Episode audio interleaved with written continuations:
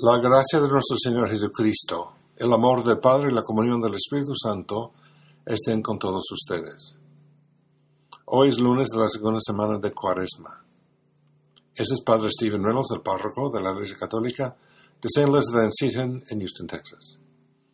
El Evangelio de hoy está tomado del sexto capítulo de Lucas, en una sección conocida como el Sermón de la Llanura, porque tuvo lugar en un un terreno llano, en contraste con el sermón del monte que tuvo lugar en una colina. Ese pasaje de Lucas reitera gran parte del contenido del sermón del monte en el Evangelio de Mateo.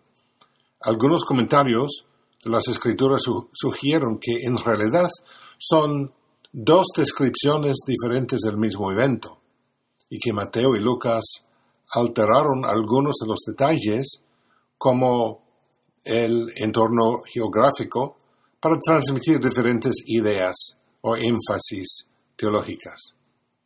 Pero no hay una razón para no ver cada uno de esos eventos como eventos distintos.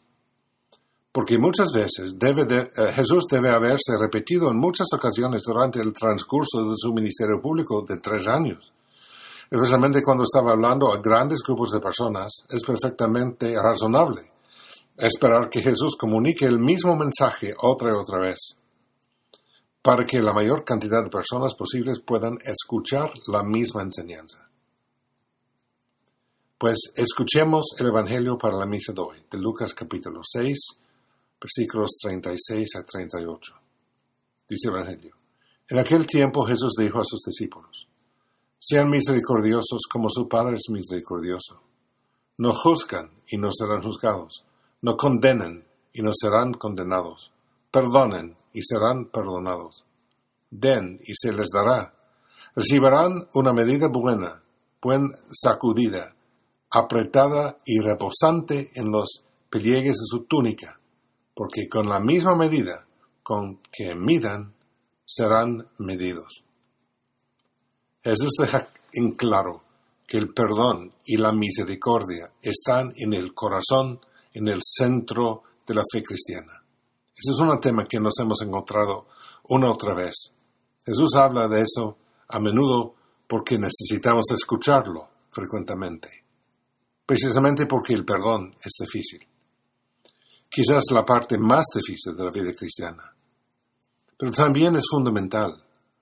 Si no perdonamos a los demás, pues podemos expectar la misericordia de Dios en nuestras vidas. Para perdonar es importante que recordemos algunas de las características de un perdón verdadero. Primero, el perdón no es una emoción, no es una cuestión de cómo sentimos. El perdón es una decisión que hacemos, es en la voluntad podemos perdonar a alguien y aún así sentirnos heridos, aún así sentirnos mal. Pues este no, no, niega el perdón que, que decidimos extender. Segundo, el perdón no produce amnesia, no borra automáticamente los recuerdos dolorosos, pero sí nos ayuda para que las heridas del pasado no nos dominan ni dirige nuestras acciones. Tercer, el perdón debe renovarse. A menudo no es suficiente decir o pensar te perdono solo una vez, especialmente si nos han herido profundamente. Tenemos que seguir decidiendo perdonar una otra vez. Es importante que le pedimos a Dios que nos dé corazones perdonadores es imposible por nosotros, por nuestras fuerzas, perdonar, pues, los momentos difíciles. Pues con la ayuda de Dios sí, es posible. El otro día escuchamos las palabras de Jesús llamándonos a la perfección, según nuestra naturaleza. El perdón es el camino que lo hará posible.